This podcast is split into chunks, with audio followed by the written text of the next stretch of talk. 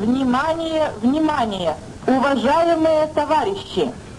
Городской совет народных депутатов сообщает, что в связи с аварией на Чернобыльской атомной электростанции в городе Припяти складывается неблагоприятная радиационная обстановка.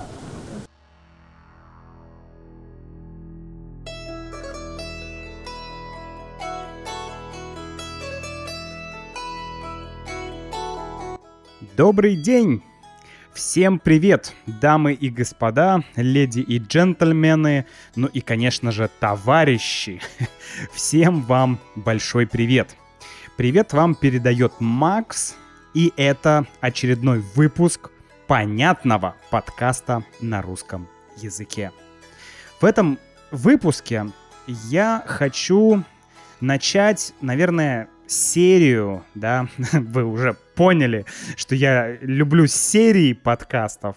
Ну, просто потому, что в одном подкасте, в одном выпуске сложно поговорить, как-то поговорить э, э, комплексно о какой-то теме. Очень сложно. Наша тема сейчас — это Чернобыль. Чернобыль и авария на Чернобыльской атомной станции. Это тема наших э, серий следующих. Может быть, их будет две, может быть, три, но я очень хочу с вами разобрать э, эту трагедию, эту аварию, или как ее называют, катастрофа, да, ну, в данном подкасте я буду говорить авария, катастрофа, э, исключительно как синонимы, да. И э, мне хочется попробовать разобраться, разобраться в следующих вещах. Почему и из-за чего произошел взрыв на атомной станции? Как этот взрыв повлиял и повлиял ли на развал Советского Союза? И вообще, какие были политические, социальные и экономические последствия этого взрыва, этой аварии? Давайте начнем наш первый эпизод, первый выпуск в этой серии и поговорим про то, как и почему взорвался ядерный реактор. Для всех тех, кто недавно присоединился к э, нашему подкасту, я предлагаю также присоединиться к membership программе, друзья. Да, это способ получать транскрипции для подкаста, но кроме, под, э, кроме транскрипции еще и обучающие материалы. Сделай этот подкаст обучающим. Бери максимум вместе с Максимом. Кстати, хороший слоган. Бери максимум вместе с Максимом. Прикольно звучит, да? Да или нет? Окей. Э, друзья, начнем. Э, начнем, начнем говорить про Чернобыль, про то, как и почему взорвался ядерный реактор. Давайте начнем с географии. Начнем с географии. Где вообще вся эта трагедия произошла, где развивались события?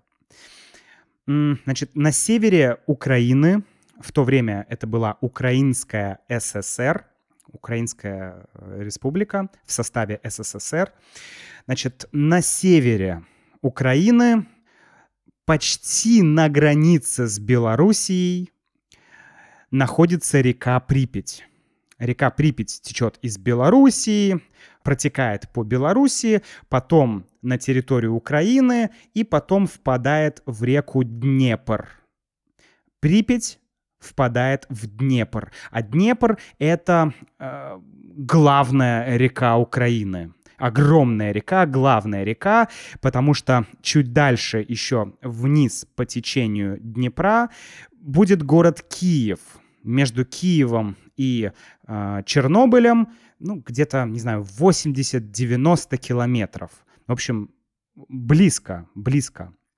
И Припять впадает в Днепр, а Днепр является э, важной рекой для Киева, потому что Киев использует воду из Днепра.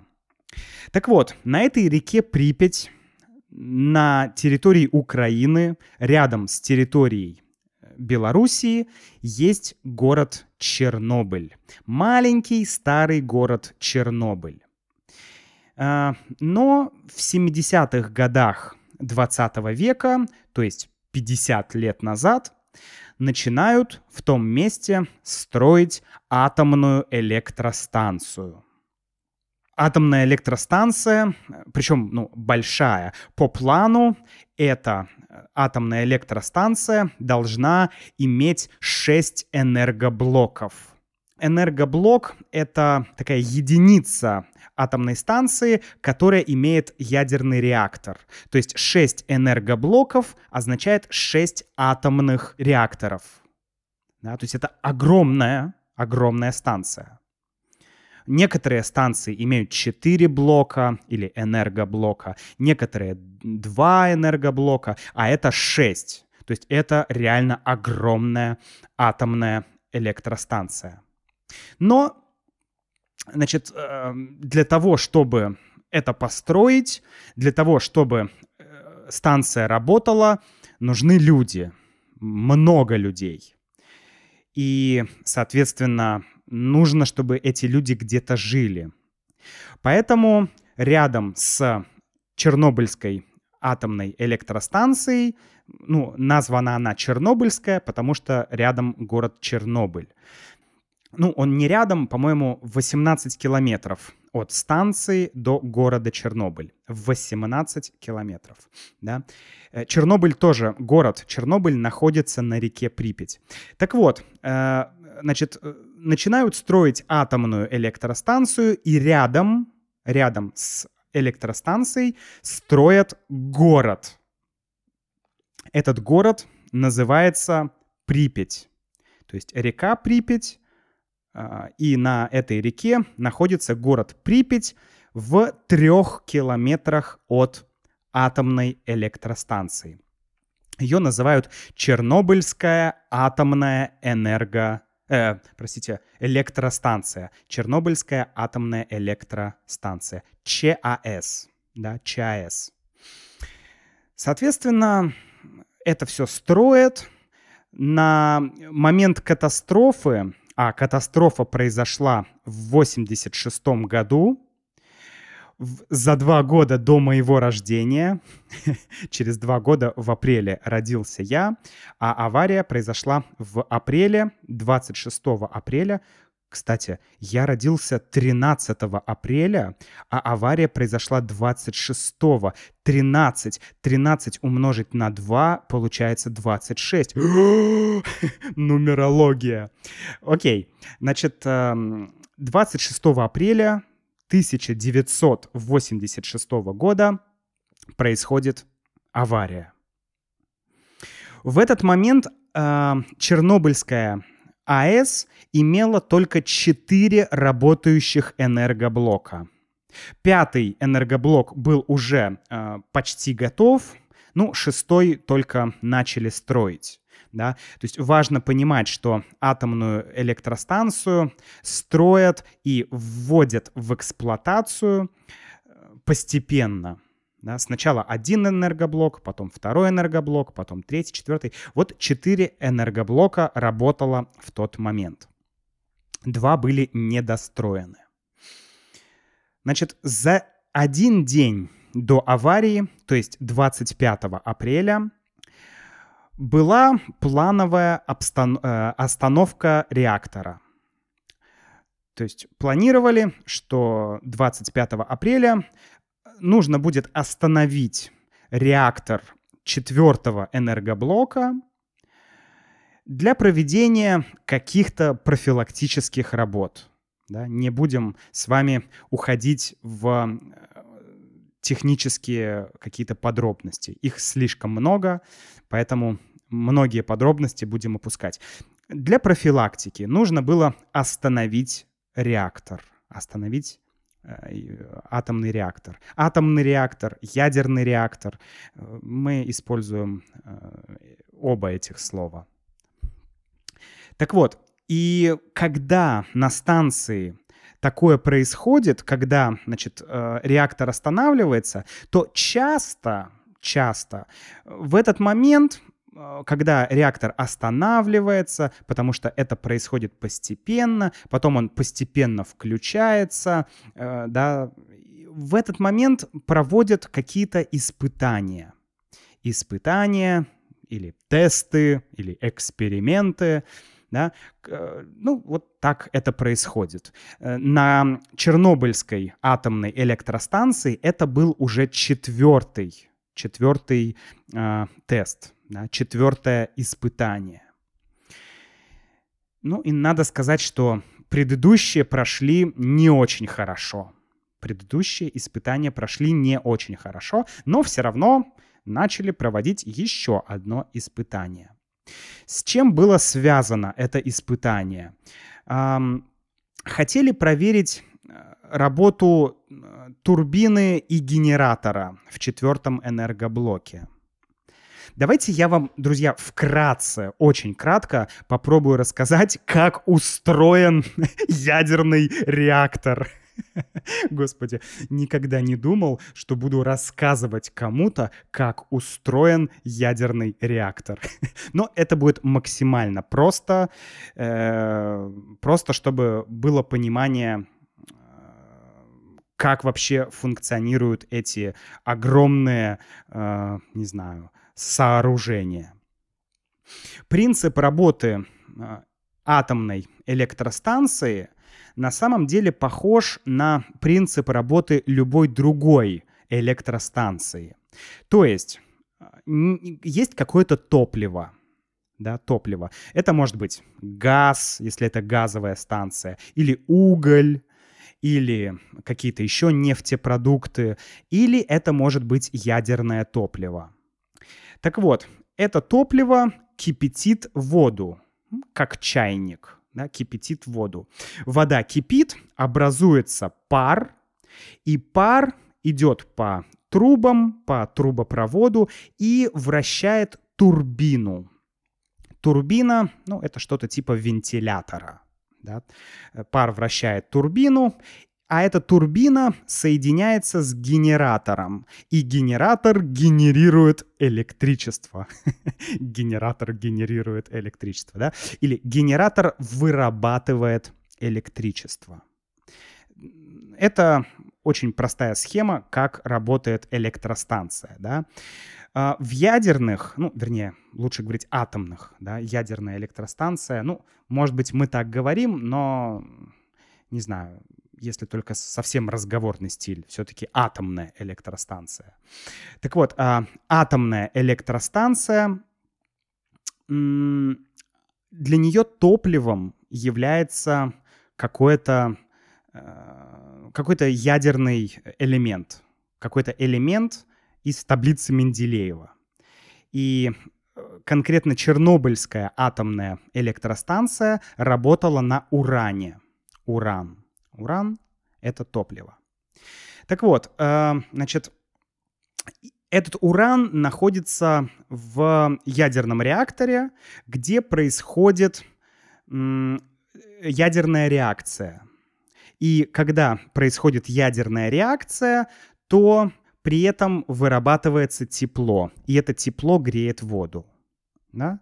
То есть в ядерном э, реакторе в активной зоне, это называется активная зона, самое сердце э, ядерного реактора, в активной зоне э, делятся ядра, происходит э, ядерная реакция и вырабатывается тепло. Тепло э, кипятит воду, идет пар, пар вращает турбину, турбина значит, э, соедин, соединяется с генератором, и генератор вырабатывает электричество.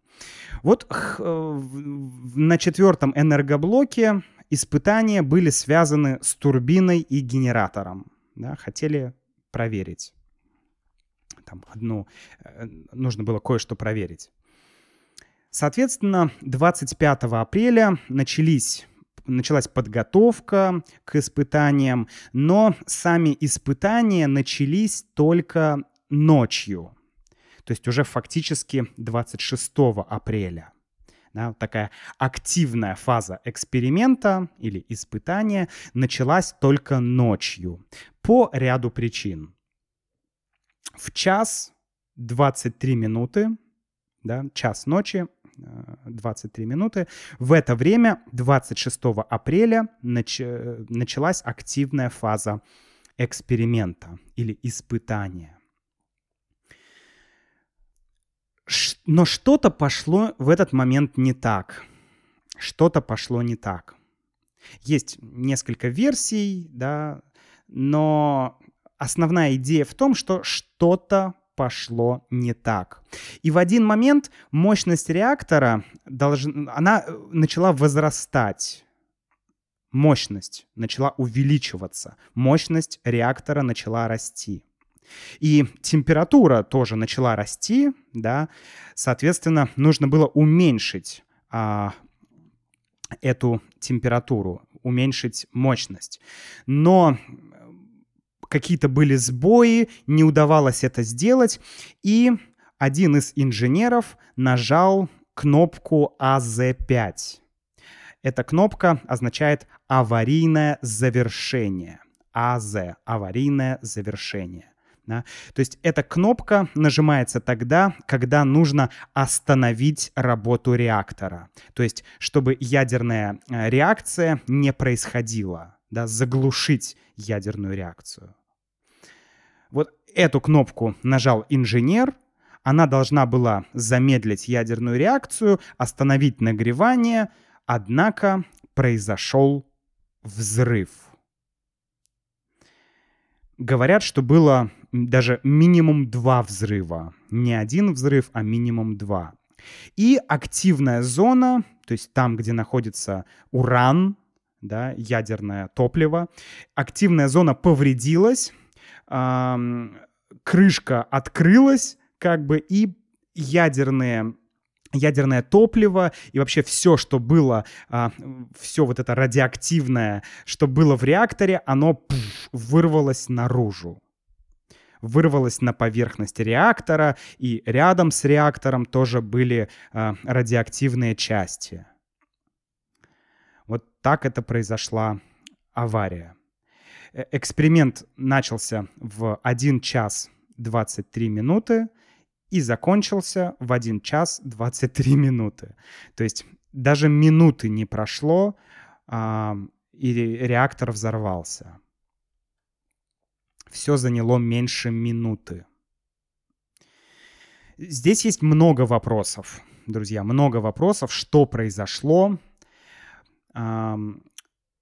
почему кнопка АЗ5 не помогла, то есть почему э, инженер нажал кнопку аварийного завершения, все, а реактор взорвался. И кажется, кажется, что реактор взорвался именно потому, что инженер нажал кнопку, нажал кнопку аварийного завершения. Что такое? В чем проблема? Давайте еще немного углубимся в детали. На этот раз давайте поговорим про то, как был устроен реактор на Чернобыльской атомной электростанции. Что это был за реактор? Этот реактор называется РБМК. Да?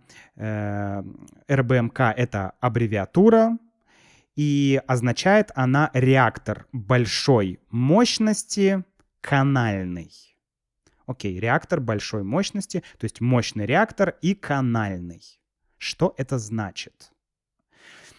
Э, это значит, что реактор устроен таким, э, таким способом, что в нем есть, скажем так, каналы, определенные каналы.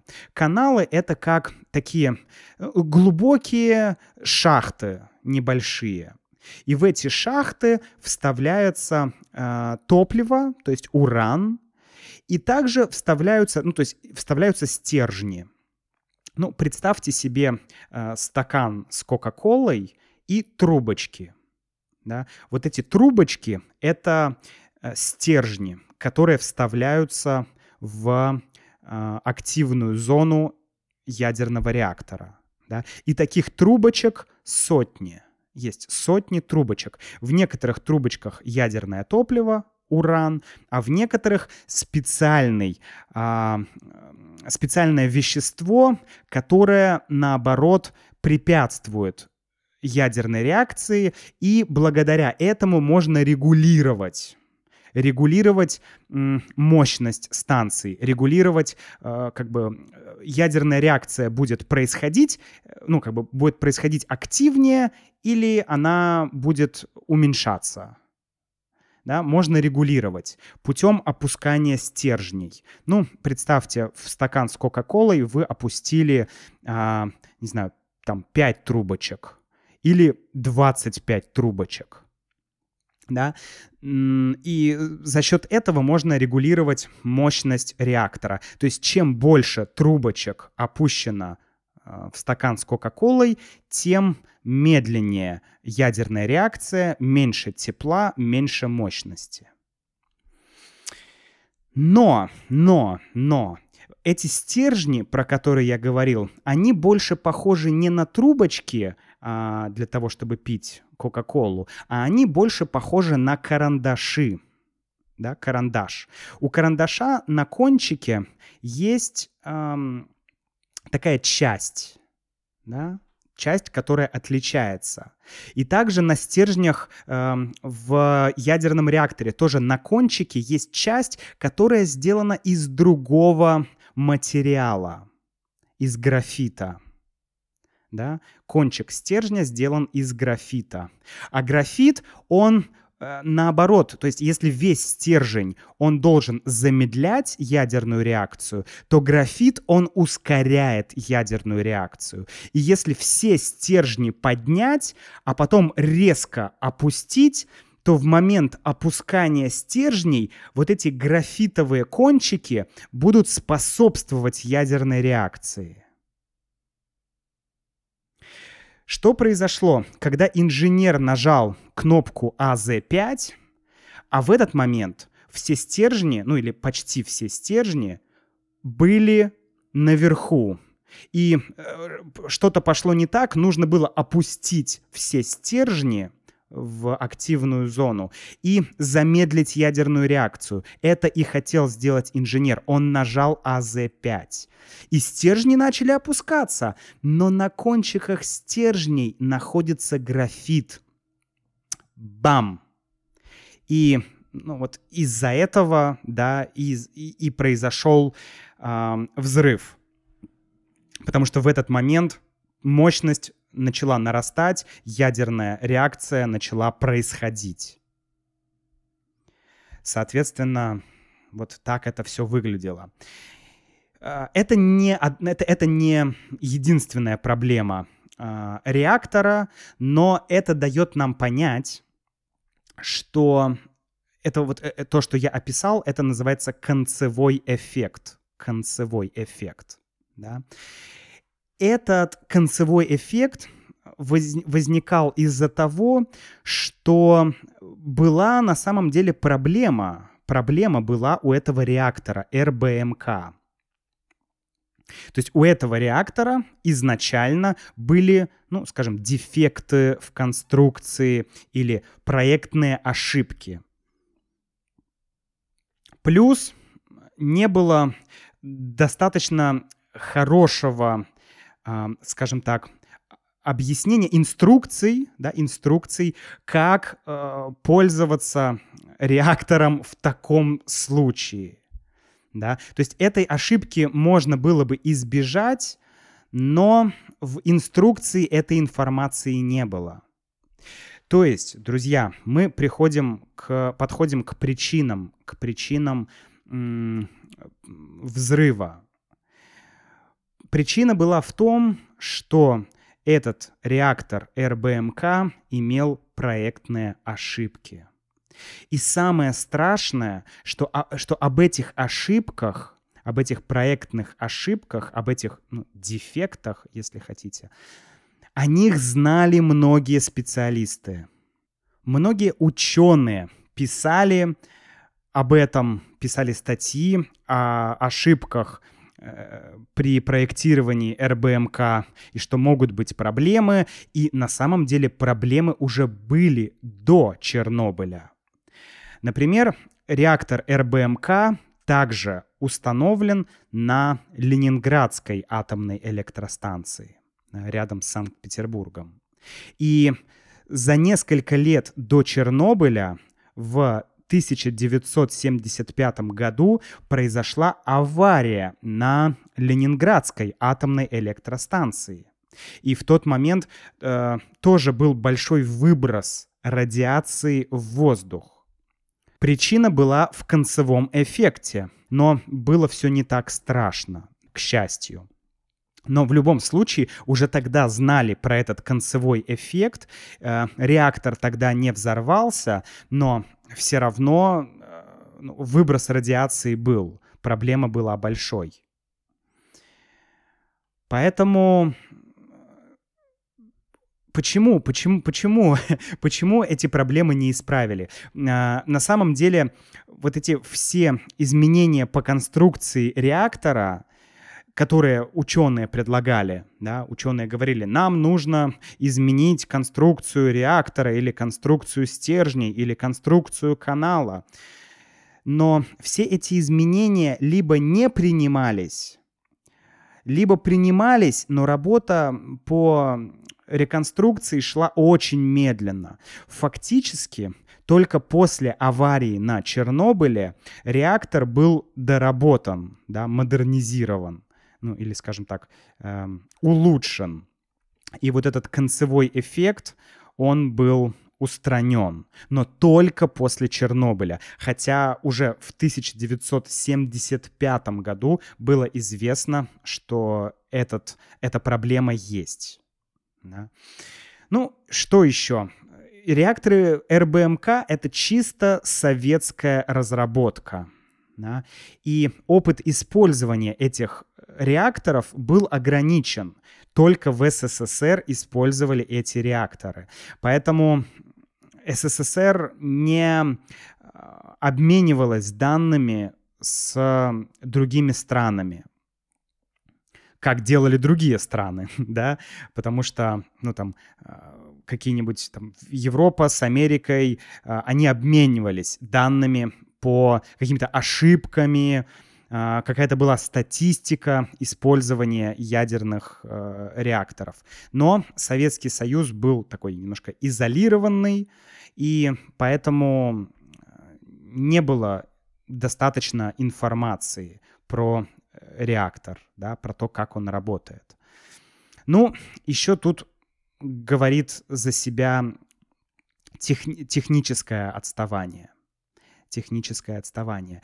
Дело в том, что э, один из э, таких главных, скажем, персонажей, э, один из главных людей, кто занимался ликвидацией последствий этой аварии, это академик Валерий Легасов.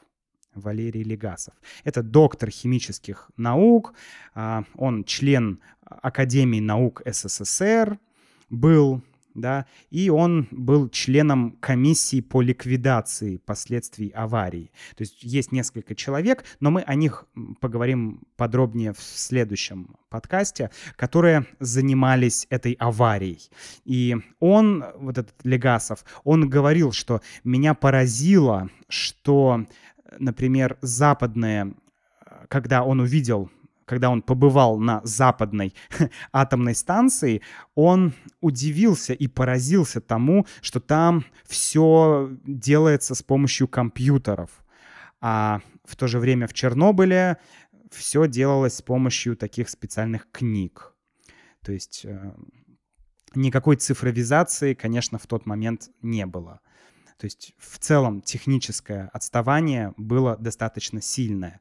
То есть сама мощность реактора, то, что был реактор, были технологии по изготовлению реакторов, это, безусловно, было на мировом уровне. То есть здесь СССР работал.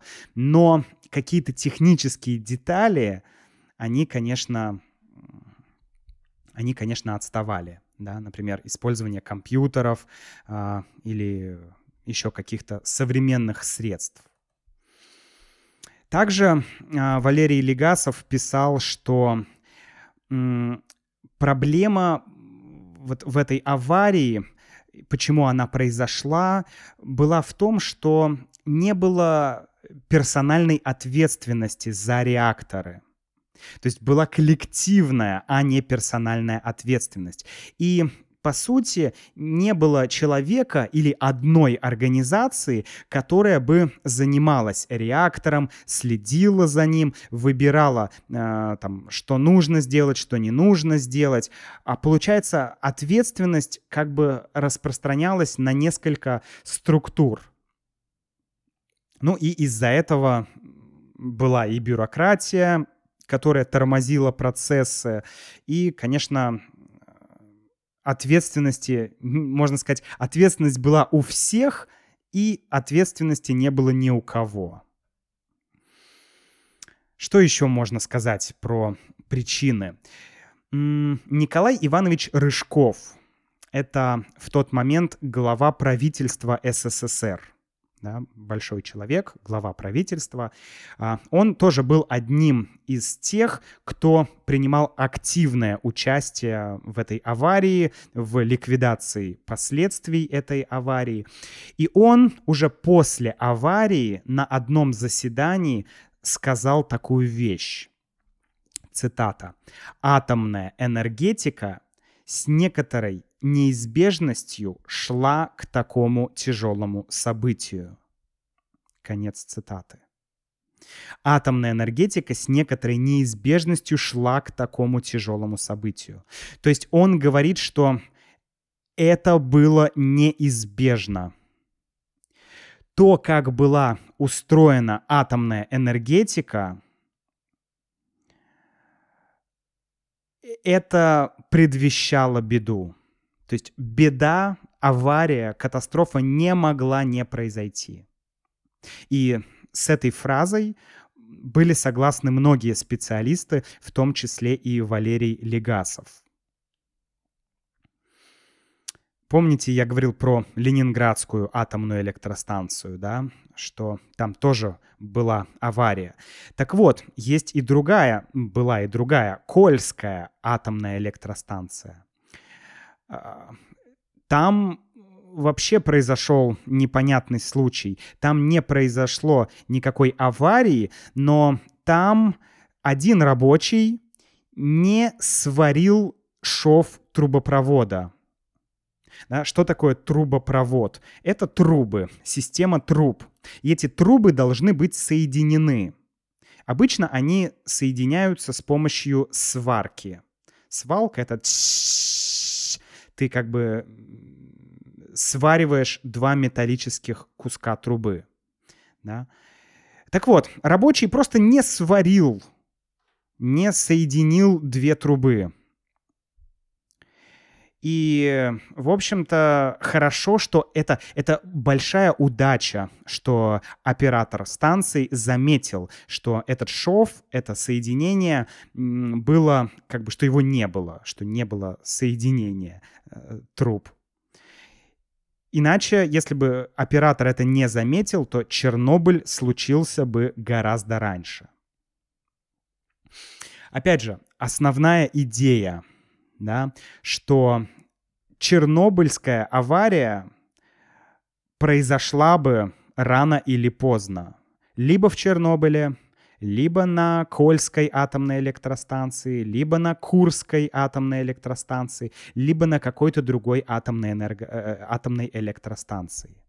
Потому что так была устроена, так была устроена атомная энергетика, и на самом деле это показатель того, как в поздние годы работал Советский Союз. Давайте я процитирую э, одну значит, фразу Валерия э, Легасова, да, несколько предложений Валерия Легасова. Цитата. Нельзя не сказать о том, как управлялась наша атомная энергетика. На всех уровнях специалисты от начальника лаборатории до директора института могли запрашивать информацию, вмешиваться в работу станции, писать докладные, что-то предлагать, излагать. Все это очень нестройно, неорганизованно, не представляло из себя единого рабочего процесса. Все это создавало впечатление какой-то неряшливости, массового движения, а не организованной работы в области атомной энергетики. Конец цитаты. Что говорит Валерий Легасов? Он говорит, что были большие проблемы. А, проблема была в неправильном введении народного хозяйства. Или, если говорить современным языком, то были проблемы с менеджментом и организацией рабочего процесса. Было слишком много структур, да, опять же, бюрократическая система, которая вмешивалась в работу ученых, в работу а, атомной станции, процессы были не отлажены, не организованы. В общем, был хаос. Проще говоря, был, в общем-то, хаос. Ну, не полный хаос, конечно, но вы понимаете, беспорядок. Был беспорядок. Тем не менее, в СССР не могло быть технических проблем, не могло быть плохого реактора, не могло быть проблем в коммуникации ученых. Не могло быть проблем в атомной энергетике, не могло быть проблем с неправильным ведением хозяйства. Да, ну как так? Нет, нельзя. В Советском Союзе все хорошо и все стабильно. Но могли быть виноваты люди. И поэтому вся вина, на, э, вся вина за эту аварию была возложена на нескольких человек. Это директор атомной электростанции Брюханов, это главный инженер Фомин, это заместитель главного инженера Дятлов и это начальник смены Рогошкин – вот эти четыре человека, а, по сути, и были обвинены в халатности, в разгильдяйстве, в том, что они не следовали инструкциям, в том, что они допустили ошибки и так далее, и так далее. И а, эти люди получили от 5 до 10 лет тюрьмы был судебный процесс, э, по-моему, через год э, был этот судебный процесс, и прямо в Чернобыле, прямо в Чернобыль приехали все, чтобы провести этот судебный процесс. И эти люди получили срок, срок тюремного заключения от 5 до 10 лет. Ну, правда, по факту к 1991 году все эти люди уже были освобождены да, Советский Союз как бы уже а, был на грани, уже практически рухнул, и, в общем-то, их освободили, этих людей. Но, тем не менее, а, понимаете, это дискуссионный вопрос, насколько вот эти все инженеры, директора были виноваты в аварии. То есть однозначно, что какая-то вина у них была. То есть наверное, они были виноваты. Но однозначно многие эксперты, ученые, исследователи, историки говорят нам, что основная проблема была не в этих людях, а в состоянии атомной сферы, в менеджменте, в коммуникациях, в технической отсталости СССР и так далее. Вот как бы что происходило. Но на самом деле многие годы а, информация скрывалась. Информация скрывалась. От людей, и никто не знал, что были проблемы. Ну, ученые знали, но простые люди не знали, что были проблемы с э, реактором, с РБМК. И все думали, что виноваты вот эти люди, что люди виноваты, что люди допустили ошибки, а не проблема в управлении, в реакторе и так далее.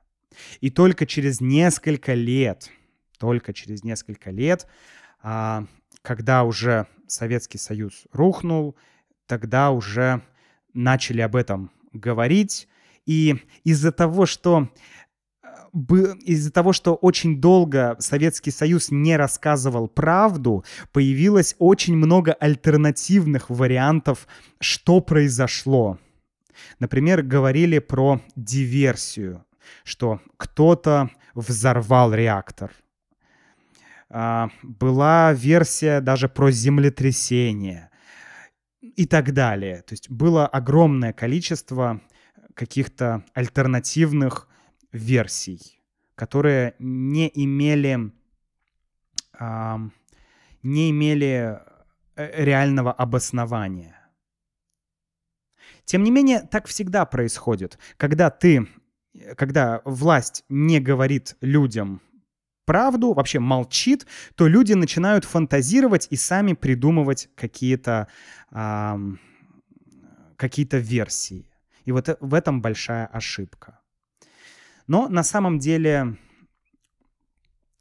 хоть вся система Советского Союза и привела к э, этой к этой аварии. Даже скажу так, что авария стала, вот эта авария, она стала отражением состояния Советского Союза в тот момент.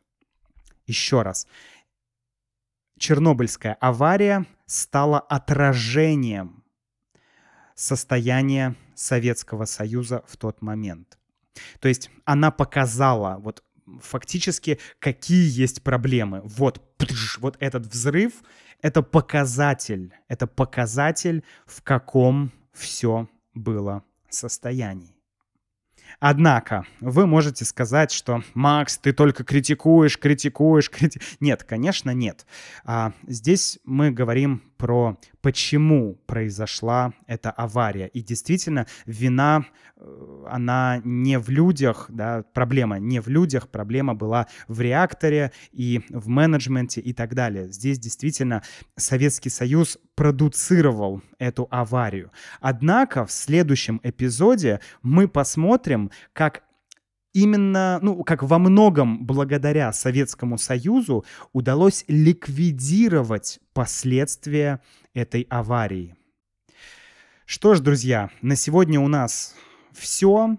То, что происходило дальше, мы обсудим в следующем подкасте. Надеюсь, что и про последствия нам удастся поговорить, и про ликвидацию последствий, и про э, сериал HBO. Я тоже очень хочу упомянуть.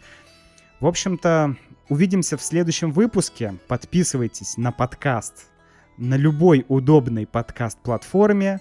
Присоединяйтесь к membership программе, если хотите получать доступ к транскрипциям и другим обучающим материалам.